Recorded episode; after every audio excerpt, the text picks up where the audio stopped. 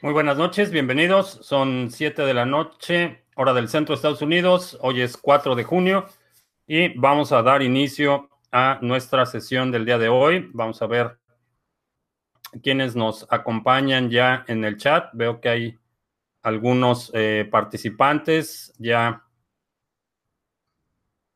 listos. Vamos a ver a quién tenemos el día de hoy.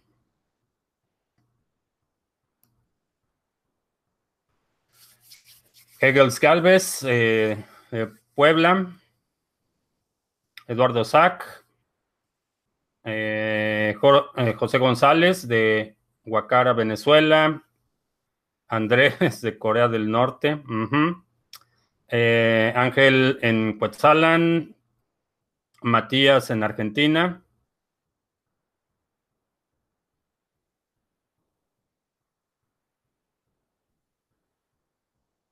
Mm, ¿Quién más tenemos? Eh, Eduardo Sack en San Diego.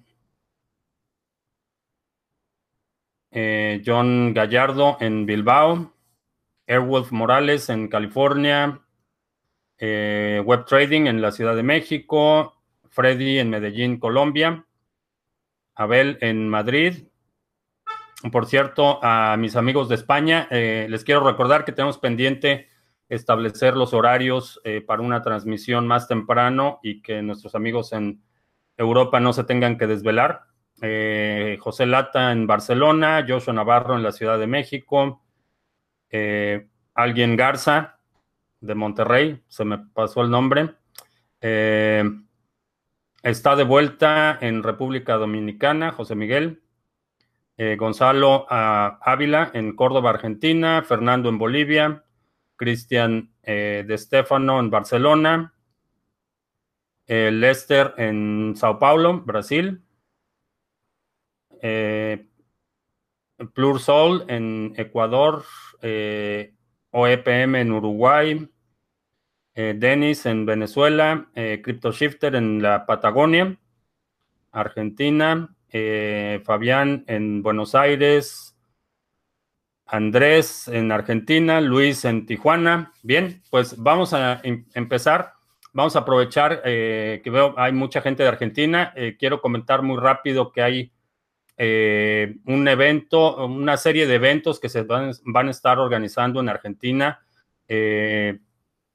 son eventos de difusión y lo están llevando a cabo en un proyecto que se llama la Bitconeta, que es básicamente una camioneta que está eh, yendo de lugar en lugar, haciendo eh, eventos de difusión, educación. Vamos a poner eh, un link en la descripción cuando terminemos la transmisión. Vamos a poner un link para que puedas hacer donativos. Si quieres apoyar este esfuerzo, es un esfuerzo sin fines de lucro y que definitivamente creo que va a, ayudar a la difusión, particularmente en Argentina. vamos a ver si este proyecto se puede replicar en otros países o eh, si podemos eh, como comunidad latinoamericana empezar a financiar eh, este tipo de esfuerzos también fuera de Argentina. Creo que es muy importante que la gente se tome el tiempo, se tome, haga los, los, esfuerzos necesarios para este tipo de difusión. Son eventos que acercan a la gente que puede beneficiarse más del uso de eh, criptomonedas. Eh, entonces, la, Bitcoineta se llama. Este, y vamos a poner el link en la descripción para que puedas eh, seguirlos en Twitter. Están tuiteando sobre sus eventos y sobre lo que está sucediendo en el trayecto. también tenemos mucha gente de Venezuela y quiero comentar un incidente que pasó el fin de semana, entre viernes y sábado. Eh, hubo mucho alboroto porque eh, publicamos una noticia de que la Superintendencia de Criptoactivos de Venezuela eh, publicó un edicto en la Gaceta Oficial donde decía que únicamente dos compañías iban a tener autorización para importar equipos de minería. bastante preocupante, no solo por equipos de minería, sino en la especificación del del edicto en la Gaceta estaba especificado materiales como cables, como tarjetas gráficas, cosas que mm, potencialmente pueden utilizarse para minería, pero no es la única aplicación y esto tendría un impacto importante en otros sectores. minutos después de que publicamos eh, el edicto, porque publicamos una, copia del edicto eh, para que cualquier persona que tuviera alguna duda pudiera leerlo directamente. Eh, recibimos comunicación de Jihan Wu, que es uno de los cofundadores de Bitmain. me dijo que no tiene ningún vínculo con la empresa que se llama Bitmain Technologies de Venezuela, que era la beneficiaria de este edicto que básicamente les daba el monopolio para la importación de equipos. Eh, Jihan eh, aclaró que ellos no tienen ningún vínculo con esta empresa. Después la cuenta oficial de Bitmain eh, también hizo un comentario que van a investigar, que están viendo con sus abogados cuál es la situación, porque no tienen ninguna filial en, en Venezuela. hoy en la mañana me encuentro con la noticia de que el edicto fue revertido mediante otro edicto, entonces podríamos referirnos que este monopolio en la importación de equipos de minería ha sido un récord Guinness porque les duró dos días el gusto. Básicamente fue lo que la, vigencia de ese edicto fueron dos días. Eh, también, bueno, las, lecciones importantes son eh, que cuando estás en un, en un esquema económico en el que se legisla por decreto, cuando estás sujeto a un eh, régimen eh, tan arbitrario, eh, representa un problema para el sector de las criptomonedas, evidentemente, pero también para la gente que está viviendo en situaciones similares en las que regímenes de forma arbitraria pueden limitar la competencia. Generalmente el argumento es que se tiene que regular y, en, algunas, en algunas ocasiones es cierto, se tiene que regular, pero el hecho de, eh, dar el, monopolio o dar esta exclusividad a dos empresas eh, afecta eh, la, posibilidad de que mineros independientes emprendan en este sector, particularmente un edicto tan restrictivo que, inclusive en la, en, la, especificación de lo que pueden importar están incluidas, repito, cuestiones como tarjetas gráficas. En general, bueno, no es, no es ninguna novedad que no soy, eh, no soy fan del, régimen de, Venezuela y en general de ningún eh, gobierno que, toma este tipo de, determinaciones y que eh, benefician a un pequeño grupo de, allegados y van en detrimento de la población en general. Sin embargo, fue interesante ver cómo revirtieron ese decreto en cuestión de dos días eh, no sabemos la razón. Eh, en realidad no es el tipo de gobiernos que nunca dan explicaciones y eh, sin embargo fue importante que, Bitmain haya respondido tan rápido, que, hayan tomado cartas en el asunto, porque no solo afecta a su imagen, que en mi opinión es, es bastante cuestionable de por sí, sin embargo, la posibilidad de pérdidas para gente que cree que está haciendo negocios con distribuidores autorizados, con representantes eh, de Bitmain, eh, puede ser muy grande y particularmente cuando hablamos de, eh, de Latinoamérica, donde tenemos en general, en, toda Latinoamérica, una desventaja considerable por la debilidad de nuestras monedas locales. Entonces, ese fue un, un evento interesante, causó mucho, mucho ruido en Twitter, eh, mucha animosidad, como siempre, eh, muchos ataques. Eh, los, los soldados de, de, Chávez, muy agresivos, muy, muy virulentos, pero definitivamente es una, una situación que vale la pena discutir. es, es la minería es una actividad importante, es un, particularmente en Venezuela en este momento, está siendo la forma en la que eh, mucha gente está ganando su sustento y creo que eh, comprometerlo de esa, de esa, manera es una, eh, una situación bastante preocupante. Bien, ¿qué otra cosa pasó? Hay, ha habido algunos intentos por retrasar la, adopción de criptomonedas. compañías como Stripe están cancelando cuentas de personas que dan información, particularmente me refiero al incidente con Chris Coney, de CEO y fundador de Cryptoverse.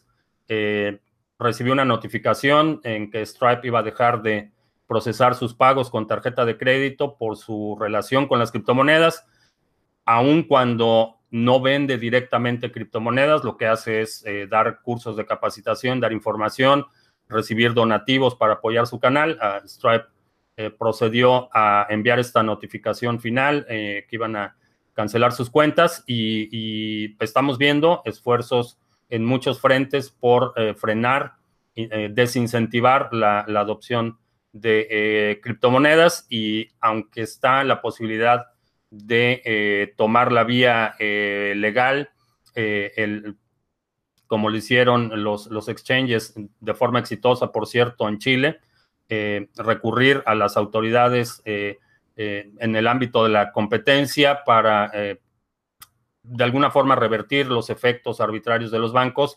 La realidad es que la mejor forma va a seguir siendo eh, incentivar la adopción, empezar a aceptar pagos eh, con criptomonedas, eh, empezar a, crear esa economía, porque a final de cuentas eso es, eso es lo, que, lo que va a hacer la diferencia para usuarios y para desarrolladores, para la evaluación de los proyectos inclusive, es la adopción. En este momento hemos llegado a un, un cierta estabilidad tecnológica eh, creo que en términos de funcionalidad, eh, la mayoría de los proyectos ya son funcionales eh, específicamente como medios de cambio, las monedas en cuanto a la ejecución de contratos inteligentes y otras aplicaciones más sofisticadas. Todavía queda mucho por recorrer, pero la funcionalidad básica de intercambio de valor creo que ya está en un nivel de maduración tal que puede empezar a entrar en este ciclo de adopción masiva y la forma en la que tú puedes contribuir eh, desde tu frente a la adopción de las criptomonedas es hablar con la gente, eh, con la gente que normalmente haces negocio, eh, simplemente preguntar si, si aceptan Bitcoin, si aceptan criptomonedas. No es un esfuerzo de evangelización tipo testigos de Jehová que vas a tratar de convencerlos de algo, es simplemente iniciar una conversación y empezar, si tú vendes algo, si, si recibes eh, pagos eh, fuera de tu salario, si recibes eh, algún tipo de remuneración por alguna actividad extra, empezar a preguntar si la gente quiere pagarte en criptomonedas y mientras tengas un porcentaje de tus ingresos dedicados a las criptomonedas, eventualmente vas a, vas a estar en una situación privilegiada porque es preocupante ver la situación política a nivel global, está bastante deteriorada, se ha deteriorado mucho el discurso, la capacidad de negociación, la capacidad de entendimiento, estamos viendo un proceso de tribalización muy acelerado, estamos viendo divisiones internas en, en muchos frentes por, por cuestión de identidad política, por cuestión de identidad religiosa, nacionalismo. Eh, estamos viendo eh, eh, que en general la sociedad está fragmentándose a un ritmo muy acelerado y el soporte del sistema económico y legal es ese contrato social básico que vemos cada vez más, más erosionado por esta tribalización. la situación se se puede deteriorar muy rápido, como lo estamos viendo en este momento en Nicaragua. Eh, en cuestión de tres semanas, eh, la situación se tornó de una protesta eh, por un asunto de pensiones a un acelerado proceso de descomposición social. Es, es, lamentable, pero estamos viendo esto en muchos lugares. estamos viendo en México van a tener la elección presidencial en un par de semanas. Por cierto, aprovecho el foro para decir que no voy a votar por ya saben quién. Eh, mi voto no es para ya saben quién. Eh, entonces, estamos viendo una fragmentación en, las sociedades. no es la primera vez que, en México va a haber un clima postelectoral bastante incierto y a diferencia de otras ocasiones, otros periodos históricos, la animosidad está en un nivel muy alto, la tribalización está en un nivel muy alto y, espero equivocarme, pero es posible que la situación se deteriore muy rápido. Eh, cuando la situación se, empieza a deteriorar, ya es muy tarde.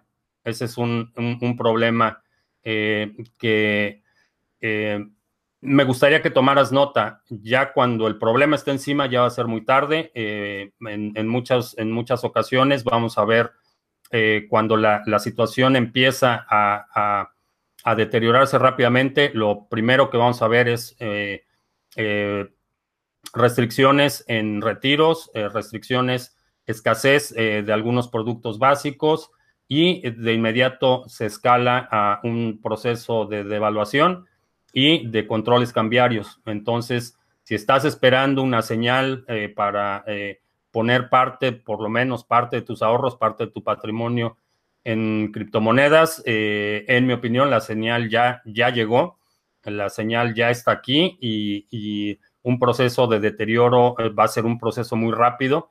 Y si tienes la oportunidad de por lo menos proteger parte de tu patrimonio y no estar expuesto a, un deterioro de la, de la, situación económica, encarecimiento de productos básicos, escasez, eh, eh, restricciones de transferencias de capitales, eh, devaluación de las monedas.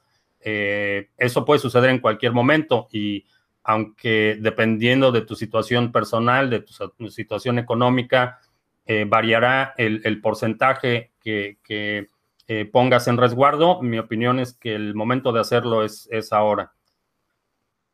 bien, vamos a ver a quién tenemos por aquí a Cristian de Stefano que me den un like, que nunca lo pido. Eh, no, asumo que sabes cómo funciona YouTube, entonces por eso es que no, nunca pido likes, pero ya que estamos en la parte de likes, si puedes compartir este video, sería muy bien, sería muy bueno para que más gente se pueda enterar.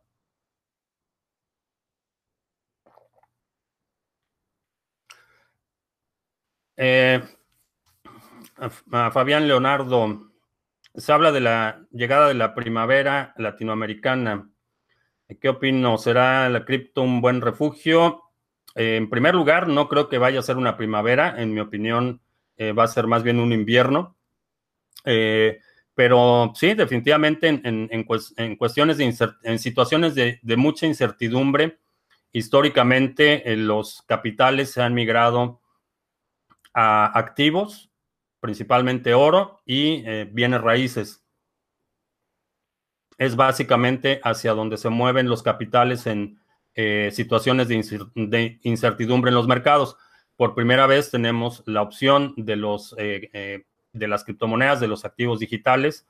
Creo que definitivamente va a ser por la, facilidad de movimiento, es una opción bastante atractiva. si quieres tener una parte en, en metales preciosos, oro, plata, eh, otra parte en, criptoactivos, creo que sería un, buen refugio, pero definitivamente eh, creo que el, potencial para que haya inestabilidad eh, en muchos países al mismo tiempo se está incrementando. GitHub y Microsoft. Ah, otra noticia que, nos enteramos el día de hoy, que GitHub fue comprado por Microsoft, es una situación bastante lamentable porque, digo, nunca he, nunca he utilizado eh, Windows, eh, nunca he tenido una computadora con Windows, pero no tengo, no, no se me viene a la memoria ningún proyecto, tecnología o producto que haya sido adquirido por Microsoft y que haya mejorado. En general, las adquisiciones han sido muy malas adquisiciones y los productos solo han eh, terminado en, peores condiciones de lo que estaban. Eh, particularmente Skype, la adquisición de Skype fue desastrosa. Eh, Skype hoy en día es prácticamente inutilizable. lo mismo está sucediendo con LinkedIn.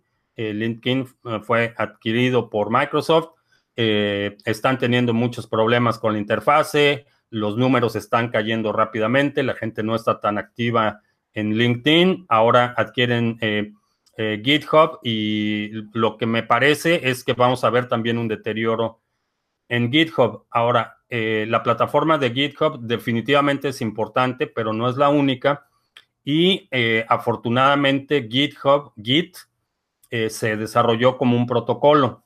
Entonces hay muchas opciones de integración, hay muchas otras opciones que podrían reemplazar GitHub, pero definitivamente creo que va a ser un impacto importante. Eh, algunos proyectos eh, definitivamente van a migrar a otras plataformas. Creo que el riesgo de, centralización, de censura, de control, cuando eh, tu código está resguardado por una empresa como Microsoft, es, es, demasiado alto, en mi opinión.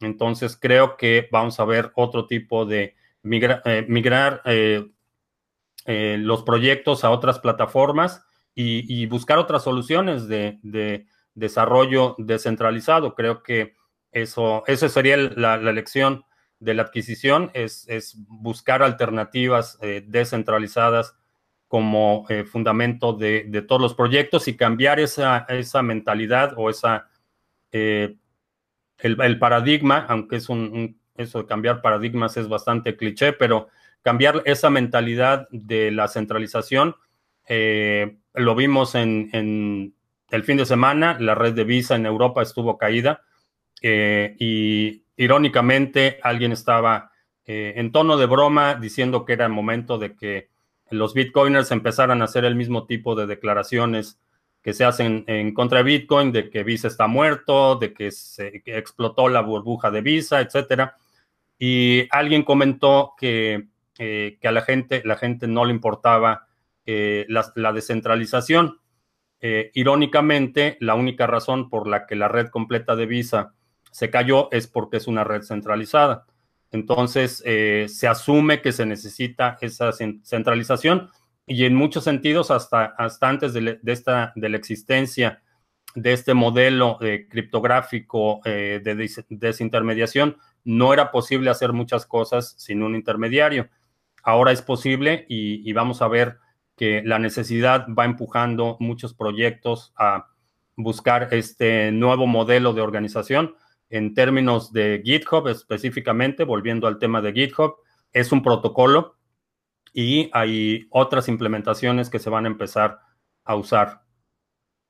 Eh, a ver, vamos a ver.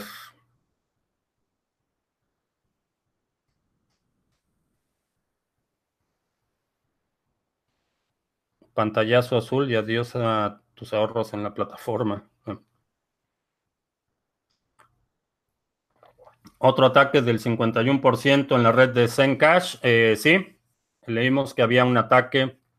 No recuerdo en este momento eh, a cuánto ascendió el daño del eh, doble gasto, pero parece que fueron varios millones. Y vamos a ver mucho de esto. Lo, lo comenté la semana pasada que vamos a ver muchísimos ataques de este tipo.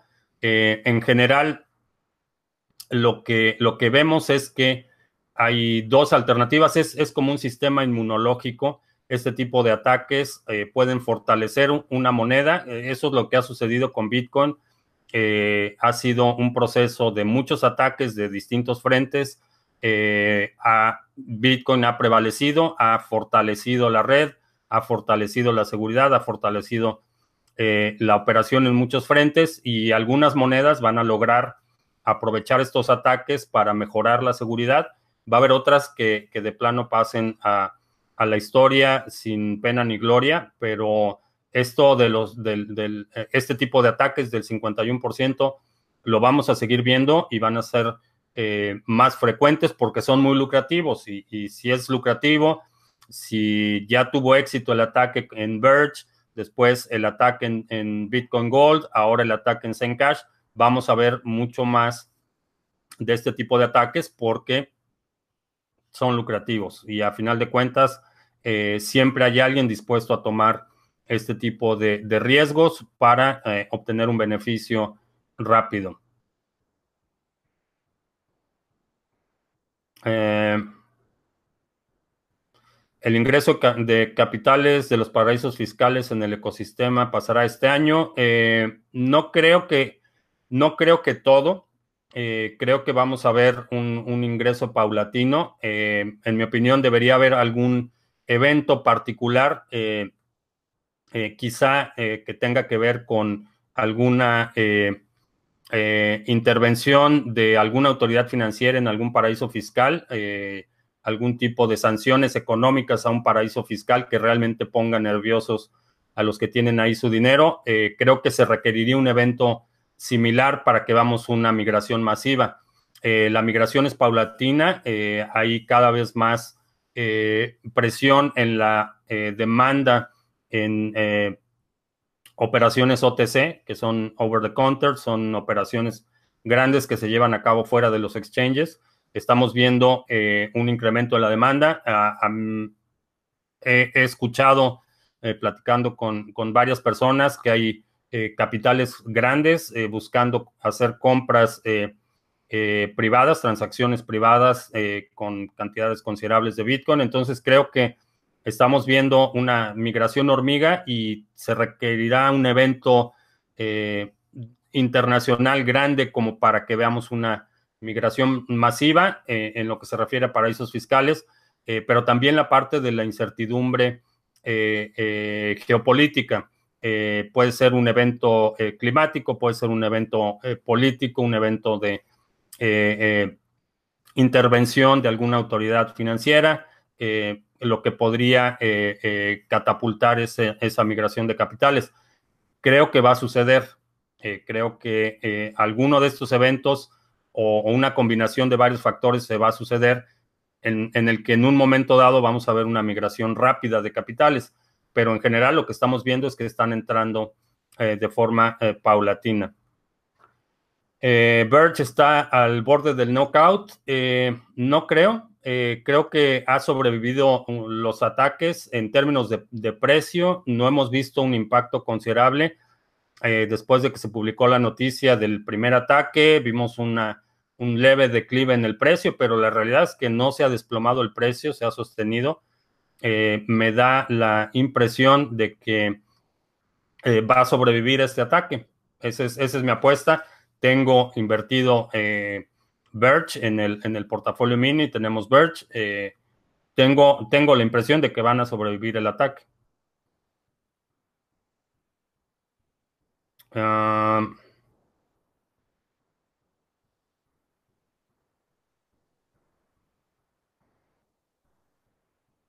eh, Bitcoin Private está en un alto riesgo del ataque del 51%. Es mejor vender las posiciones en esta cripto.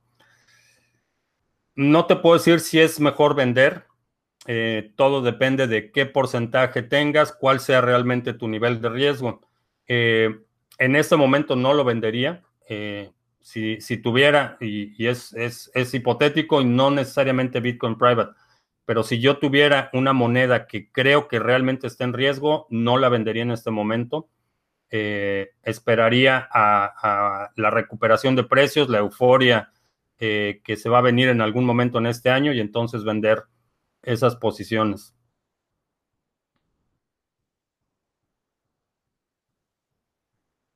Mm.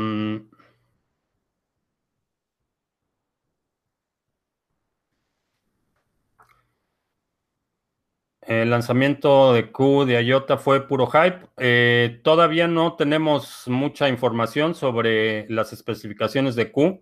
Eh, parece ser que fue más para el consumo mediático, pero el proyecto es real. Eh, todavía no ha habido suficiente información.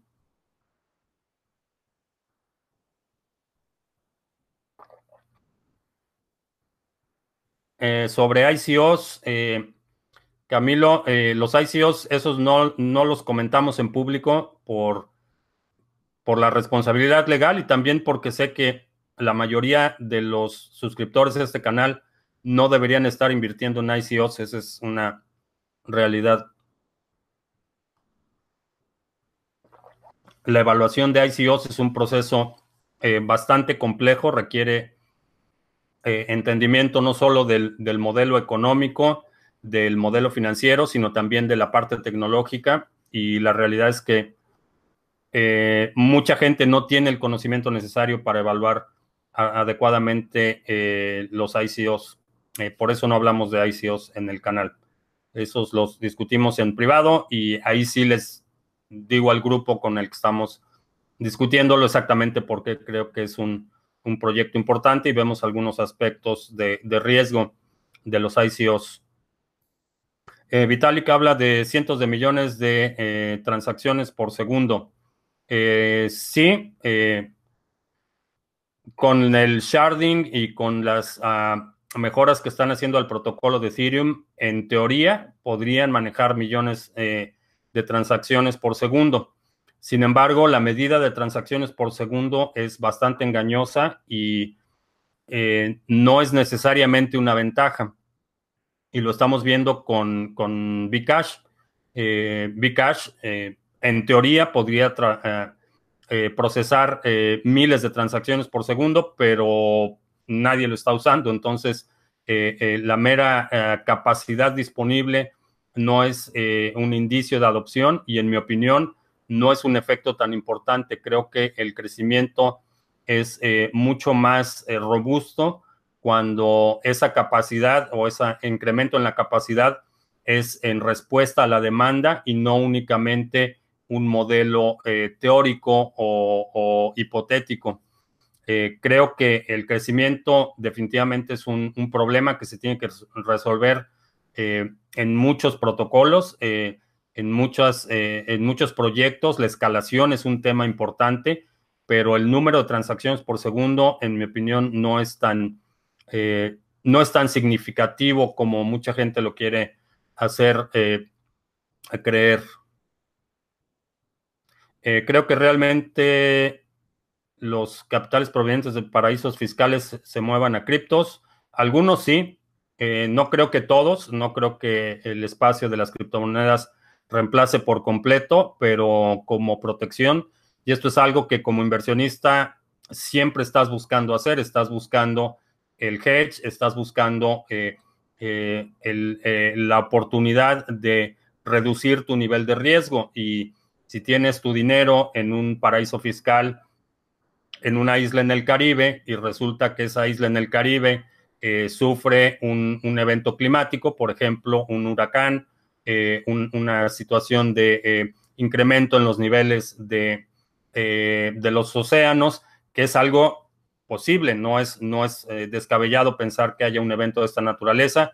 Ha habido en los últimos años un incremento en la, en la fuerza y la regularidad de, huracanes en, el Golfo y en el Atlántico. Entonces, eh, si hay un evento de esta naturaleza, como inversionista lo que quieres es tener cierto nivel de protección, que no esté todo tu capital arriesgado en el mismo lugar o concentrado porque eso simplemente incrementa tu nivel de riesgo. Entonces, si tienes 100 millones en un paraíso fiscal, mover 10 eh, o 15 millones a, criptomonedas no es un movimiento descabellado, es muy razonable y estamos viendo que mucha gente, sobre todo los, los, los eh, más tecnofílicos, lo están haciendo antes que otros, pero ese es eh, un, un movimiento natural y en mi opinión bastante razonable. No creo que vayan a mover todo el dinero, pero por lo menos un porcentaje sí. Mm, ¿Qué sé de Pilar? Eh, Pilar, eh, participamos en el ICO el año pasado. Es un proyecto bastante interesante. Tienen una visión bastante global y creo que va a eh, incentivar la adopción por la facilidad de uso. Están haciendo mucho énfasis en tener una cartera multifunción que te permita eh, controlar distintos aspectos de tu vida digital. El proyecto es bastante ambicioso, pero hasta ahora lo han ejecutado bien. Están atrayendo mucho talento, hay mucha gente eh, eh, trabajando en el proyecto, hay muchos voluntarios, están contratando gente constantemente y creo que tiene un, un buen potencial de apreciación en el futuro.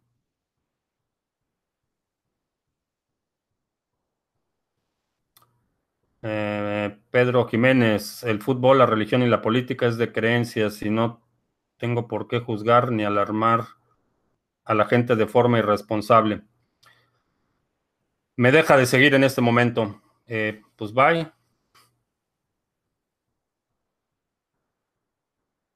Uno de los CEO de IOS está involucrado en pedofilia.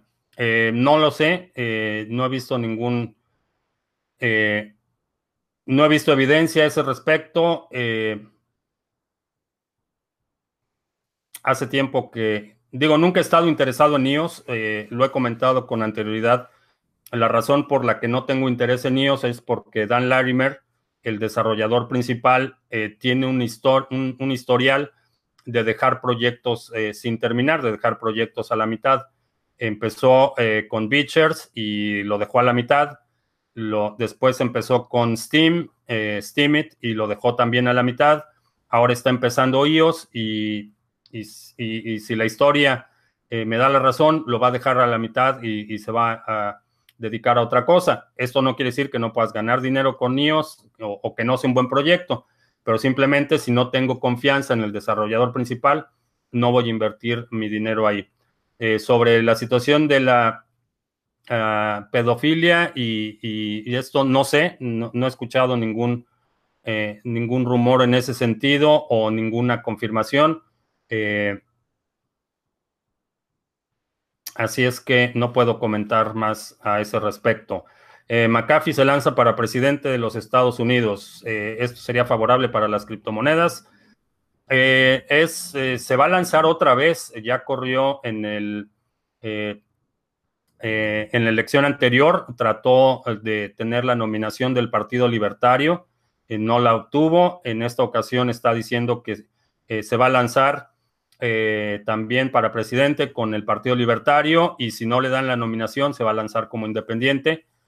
Eh, en mi opinión, creo que sería contraproducente, eh, no solo desde el punto de vista ético y, de integridad, no comparto muchos puntos de vista. creo que McAfee ha demostrado tener una historia eh, bastante obscura, bastante truculenta y eh, en lo personal preferiría que ese tipo de personajes no estuvieran asociados a las eh, criptomonedas, pero vivimos en un país libre y si quiere lanzarse para presidente, la verdad es que no creo que la situación pueda estar peor en lo que se refiere al presidente, al agente naranja en la Casa Blanca.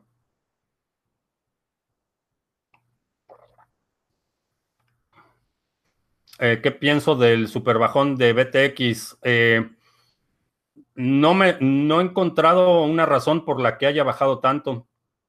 En términos de, adopción, están, están instalando cajeros, siguen trabajando. Entonces, no sé si hubo por ahí alguna información eh, privilegiada o alguien está simplemente descargando eh, todo el eh, los bitcores que eh, se distribuyeron. no sé. No sé la razón, pero es, es en corto plazo. acuérdate que estamos en, un, en una etapa de movimiento lateral. Estamos, se está acumulando el volumen. en mi opinión, vamos a ver en el transcurso de este mes un repunte en los precios este mismo año vamos a ver un, en mi opinión, máximos históricos en todas las monedas. Entonces, si eh, mantén, esa perspectiva de, más largo plazo, eh, no, no, te preocupes demasiado por movimientos eh, de corto tiempo. McAfee no está forrado. Ese es otro, otro mito que ha creado a su alrededor. La realidad es que no tiene tanto dinero como dice que tiene. No es el, multimillonario eh, que vendió eh, McAfee el antivirus. Eh, no, está bastante, desde el punto de vista financiero, está, está bastante golpeado. Eso pasa cuando tienes hobbies tan caros. Eh, a ver. Es posible que la etapa de acumulación dure todo el año, como pasó en el 2004, no, en 2014. No creo que vaya a durar todo el año. Creo que vamos a ver eh, un repunte en, este mes de junio, una pequeña baja en eh, julio y agosto, y a partir de septiembre vamos a ver otra vez un movimiento similar al que vimos el año pasado. Esto a reserva de que no haya un evento grande que eh, acelere este proceso, un evento del tipo del que estamos hablando, inestabilidad económica, eh, geopolítica. Eh, la, realidad es que la situación es en el mundo en general es muy volátil en este momento. Hay muchas amenazas y muchas situaciones que podrían catalizar una explosión en el sector muy rápido.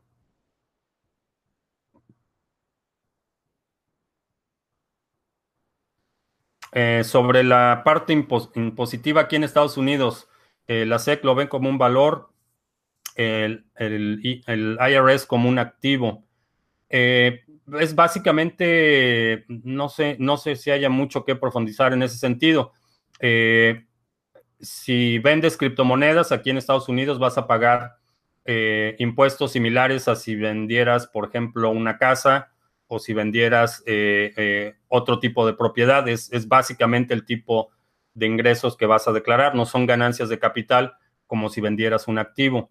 Eh, también depende de, cómo estés operando.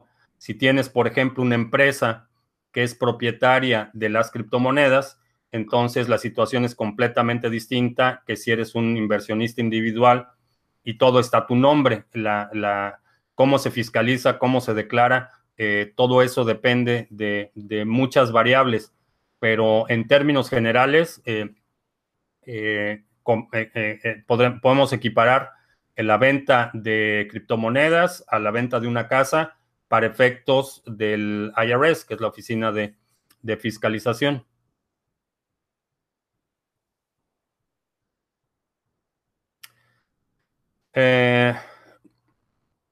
¿Cómo hacen los exchanges para permitir depósitos y retiros automáticos? Eh, que yo sepa, bueno, los depósitos eh, mm, lo único que hacen es generar eh, direcciones asignadas a un usuario en particular y así es como se permiten los depósitos, eso no tiene problema. Los retiros automáticos, hasta donde yo sé, no hay ninguno que tenga retiros automáticos, todos tienen un filtro tienen un proceso de verificación y eh, básicamente lo, que hacen son verificaciones básicas, que, quien está solicitando el, retiro sea realmente quien es el titular de la cuenta, hacen otro check de seguridad para que efectivamente los fondos de, eh, eh, que está solicitando retirar no tengan, no estén comprometidos en el sentido de que no tengas órdenes abiertas o que efectivamente esos fondos te correspondan a ti, que las transacciones que hayas hecho eh, hayan sido ejecutadas y hayan sido finalizadas. Eh, todas estas verificaciones se hacen antes de que te permitan hacer el retiro.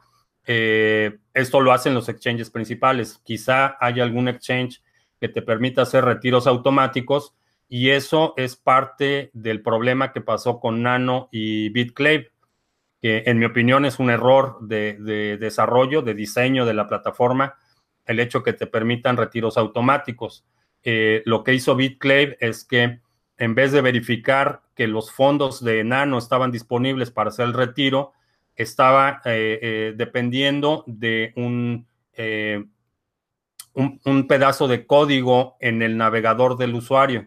Entonces, lo que hacía el usuario es solicita eh, el retiro, el, navegador responde con la cantidad disponible y una vez que hace esa, eh, respuesta de la cantidad disponible, ya no hacía una verificación del lado del servidor, sino que te permitía reenviar esa forma muchas veces sin verificar que el saldo del lado del servidor ya había sido ocupado. Entonces, eh, desde el punto de vista de diseño, de seguridad, ese es un problema grande y si estás desarrollando algo, te recomendaría que no lo diseñaras con eh, retiros automáticos. Eso es un riesgo de seguridad enorme. Eh, creo que Omisego pueda durante el 2018 alcanzar la capitalización necesaria para entrar en el top 10. Eh, no lo creo. Omisego depende mucho de la adopción y creo que veo difícil que Omisego pueda estar en el top 10 de capitalización en este año. Cardano o Tron, ¿cuál es la mejor inversión? Eh, Cardano.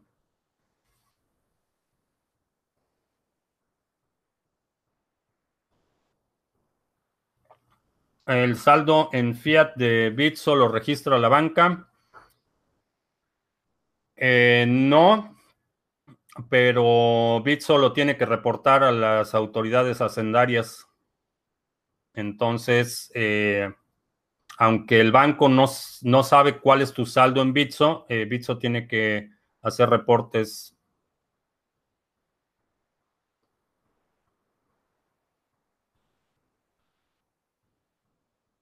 Eh, Víctor dice que sabe que no me gusta Tron, pero podría hablarnos un poco de él. Dicen que es muy buen proyecto. Eh, Víctor, necesitarías preguntarle a quien dice que es muy buen proyecto. En mi opinión, no es un buen proyecto, así es que lo que vaya a decir eh, no va a ayudar para, si lo que quieres es eh, convencerte o, reafirmar tu, tu, idea de que es un buen proyecto, eh, no puedo ayudarte ahí.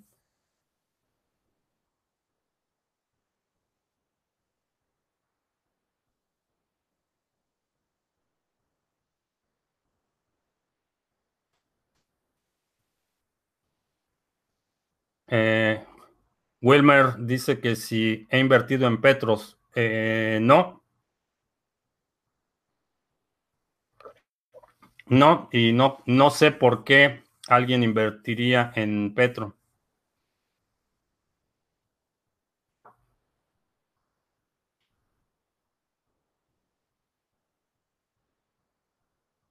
Mm.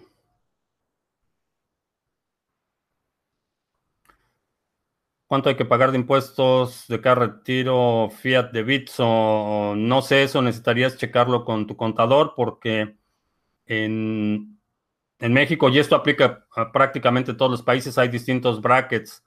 Eh, dependiendo de tus ingresos totales, vas a pagar una tasa distinta por eh, los ingresos que estás teniendo. Entonces, eso necesitarías checarlo con un contador en México.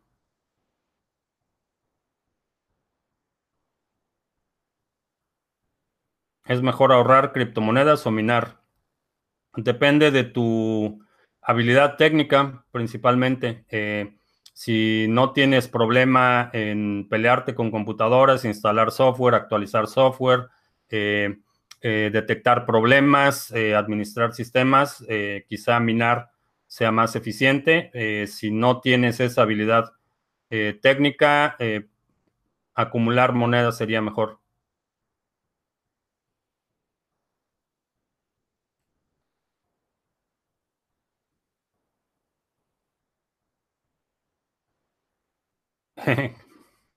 Bueno, ya saben que no me pregunten ni por el Petro ni por Tron.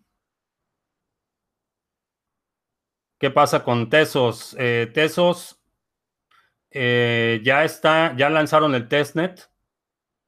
Hay otra, hay una bifurcación que todavía no me queda claro qué es lo que pretenden hacer, porque no existe la red principal, pero hay un proyecto que se llama Tesos Libre, que anunciaron que a partir de hoy van a empezar a distribuir su token, que por ahora va a ser un token de Ethereum. Entonces no me queda claro qué está pasando con eso de eh, Tesos libre o qué es lo que pretenden hacer. Pero Tesos, eh, a pesar de todos los obstáculos que ha enfrentado, ya lanzaron el testnet y estamos esperando que en cualquier momento lancen la, red principal y el proyecto eh, va a continuar. creo que es ha sido una espera mucho más larga de, lo que se había anticipado, pero ya el hecho de que hayan lanzado el testnet eh, me parece un avance considerable.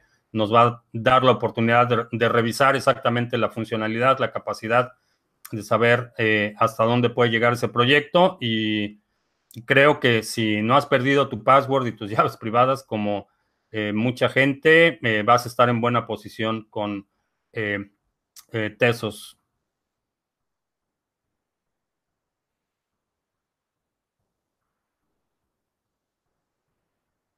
Mm.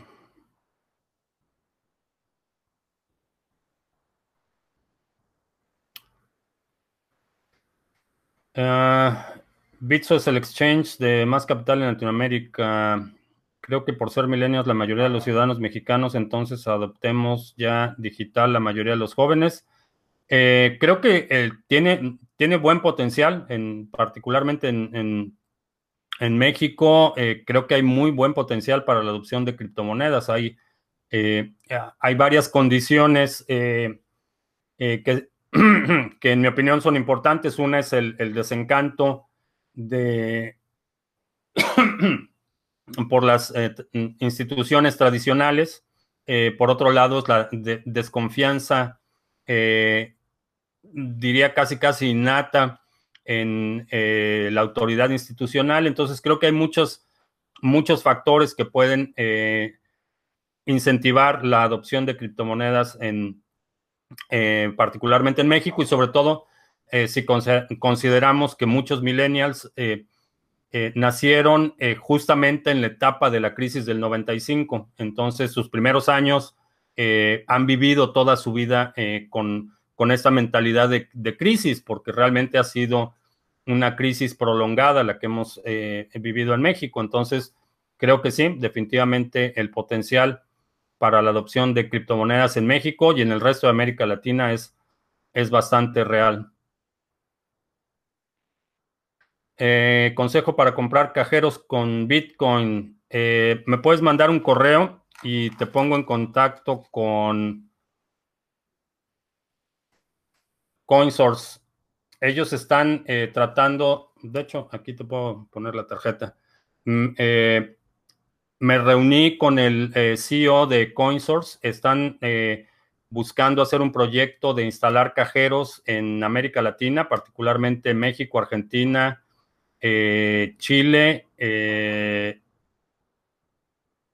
¿cuál otro? Colombia y no me acuerdo qué otro país pero están, tienen un proyecto bastante interesante y a lo mejor ahí hay oportunidad de negocio para ti. Eh, Orlando dice que soy un poco arrogante. Un poco. ¿Cuánto cuesta un cajero? Aproximadamente. Eh, dependiendo, si quieres un cajero que sea de dos vías, es decir, que puedas comprar y vender, eh, va a costar alrededor de 12 mil dólares.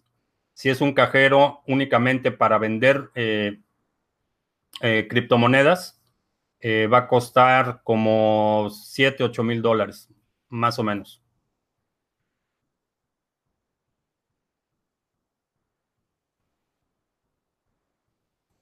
que vayan a colocar, colocar cajeros en Venezuela, eh, no, no, no lo creo.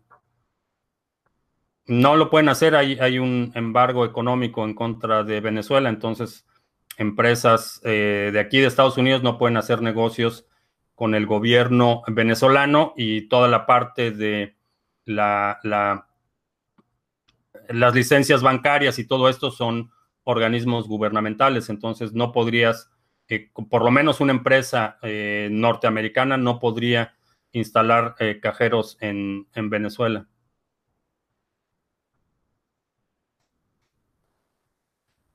El nivel de rentabilidad de esos cajeros son buenos. Eh, la rentabilidad de los cajeros depende de, obviamente, de la ubicación y el tráfico. si tienes una buena ubicación y un alto tráfico, sí pueden ser sumamente rentables porque eh, tú como operador del cajero determinas el spread, determinas el precio de, compra y venta y determinas las comisiones, entonces sí pueden ser bastante rentables. Eh, si sé de, Mainnet de Ontology, eh, no, no, no he revisado lo de lanzamiento de Mainnet. Sé que ya hay varios proyectos que van a correr sobre la red de Ontology, pero no he revisado.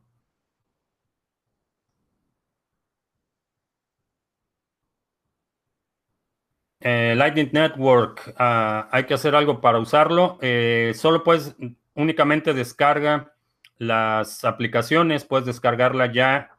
El sábado lanzaron la aplicación para iOS y eh, está la, aplicación en Android.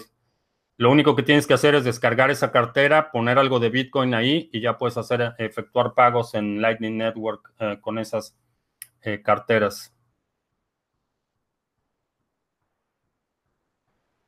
Eh, bien, son 7.56. Eh, antes de que se me olvide, vamos a hacer algunos anuncios.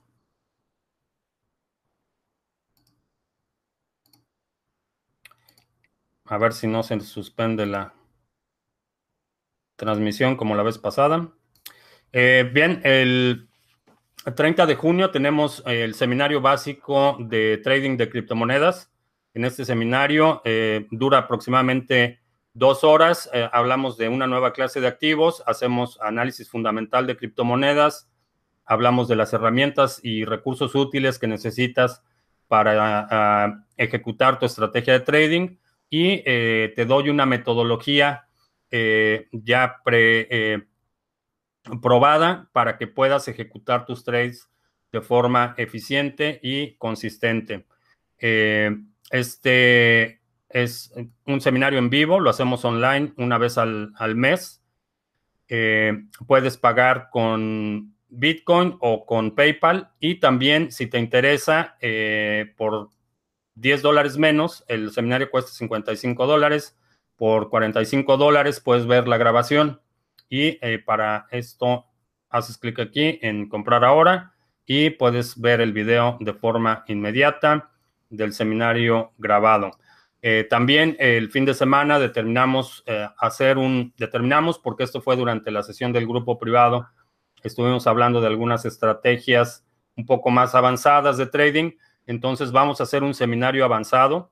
Eh, este seminario avanzado va a estar abierto para todos los que han participado en seminarios anteriores y vamos a anunciar la fecha vía correo electrónico. Si has estado recibiendo correos sobre el grupo privado, sobre el portafolio mini o sobre el seminario de trading, vas a recibir un correo con los, perdón, los detalles para este seminario avanzado de trading. En cuanto a eventos, eh, voy a estar hablando el 14 de julio en Bit uh, Block Boom. Eh, voy a tener el, el privilegio de compartir el escenario con eh, uh, Seifidian Amus, que es el autor de The Bitcoin Standard, un libro sobre la propuesta de un modelo económico basado en Bitcoin. Va a estar Pierre Rochard, fundador del Instituto Satoshi Nakamoto. Va a estar Michael Goldstein, Tour de Mister. Va a estar Richard Jacobs, con quien estamos organizando el evento en septiembre. Y voy a estar yo hablando sobre la adopción de criptomonedas en América Latina. Esto es el 14 de julio. Después, eh, eh, del 14 al 16 de septiembre, vamos a tener la superconferencia de Bitcoin. Este es un evento muy grande en el Centro de Convenciones de Dallas. Eh, en la descripción de este video puedes encontrar un cupón para que tengas un descuento del 10% en tu entrada a este evento. Y este evento también va a tener presentadores y speakers de talla internacional. Va a estar eh, eh, Tim Draper, con quien ya tuvimos la oportunidad de platicar en el evento pasado, y es un evento eh, muy interesante. Por ahora tienen una promoción de que puedes comprar un boleto de acompañante con un descuento considerable. Después, octubre 10 al 13, también voy a estar hablando en este evento, Future of Blockchain. Voy a estar hablando de la adopción también de criptomonedas en América Latina. Y a final del año, del 30 eh, de octubre al 2 de noviembre, hay otro evento. Este es un evento más técnico. Eh, va a haber eh, talleres para desarrolladores Vamos a hablar de la parte de tecnología, de la parte de aplicaciones, arquitectura y este es un evento mucho más técnico. También voy a estar hablando en este evento. Esos son los anuncios que tengo para los próximos eventos y como ya se acabó el café, vamos a ver si hay alguna Sheikh Diop en Senegal. Saludos.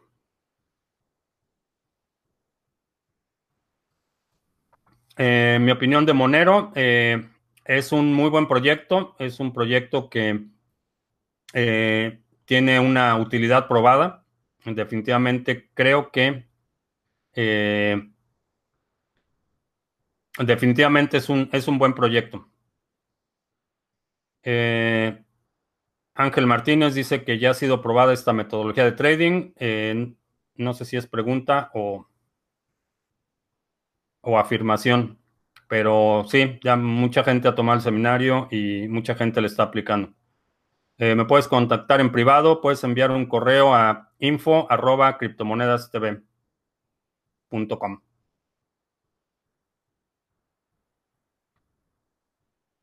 Vivo de las conferencias. No, la mayoría de las conferencias eh, no cobro por ir a hablar a las conferencias.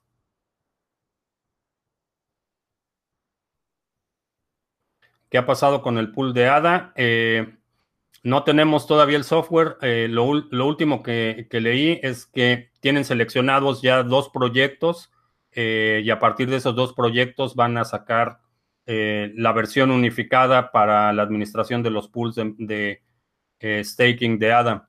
En cuanto haya noticias, eh, lo voy a comentar aquí en el canal. Dash tiene vida aún, sí, Dash tiene su segmento, tiene, desde el punto de vista de utilidad, es útil. creo que han hecho un esfuerzo enorme de adopción, tienen eh, presencia en muchos países de Latinoamérica, están empujando mucho la adopción de la criptomoneda. En términos de desarrollo, creo que eh, se, han, se, han, retrasado eh, mucho de lo que, de las funcionalidades que iban a estar incluidas en Dash Evolution. todavía no las hemos visto, pero sigue teniendo futuro y aunque en términos de, seguridad y de descentralización, creo que se está convirtiendo cada vez más centralizado eh, como utilidad sigue, sigue siendo útil. Eh, sobre el Raspberry Pi, ¿cómo vas? Eh, ya está funcionando el, nodo en el Raspberry Pi y tengo el nodo de Lightning Network. estoy experimentando ahí algunas aplicaciones. Eh, ¿Qué podemos aportar para agilizar el uso de las criptos en los negocios? Eh, checa BTC Pay Server, es una buena opción.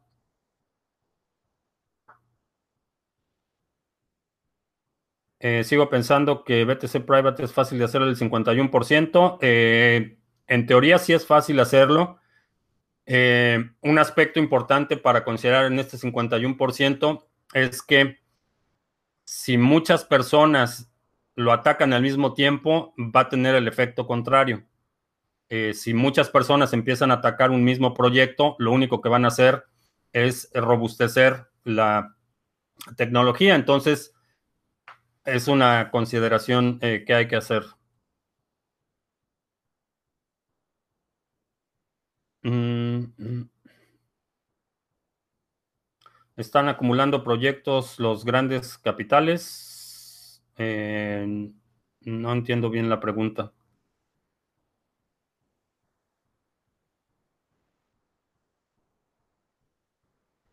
Cristian de Stefano, que abra un canal de Telegram. Mm. Eh, regresó y trade, ¿qué opino? Eh, no, tuvieron su oportunidad y aunque hasta donde sé, liquidaron todo de forma ordenada, eh, no, definitivamente no es un proyecto con el que me involucraría.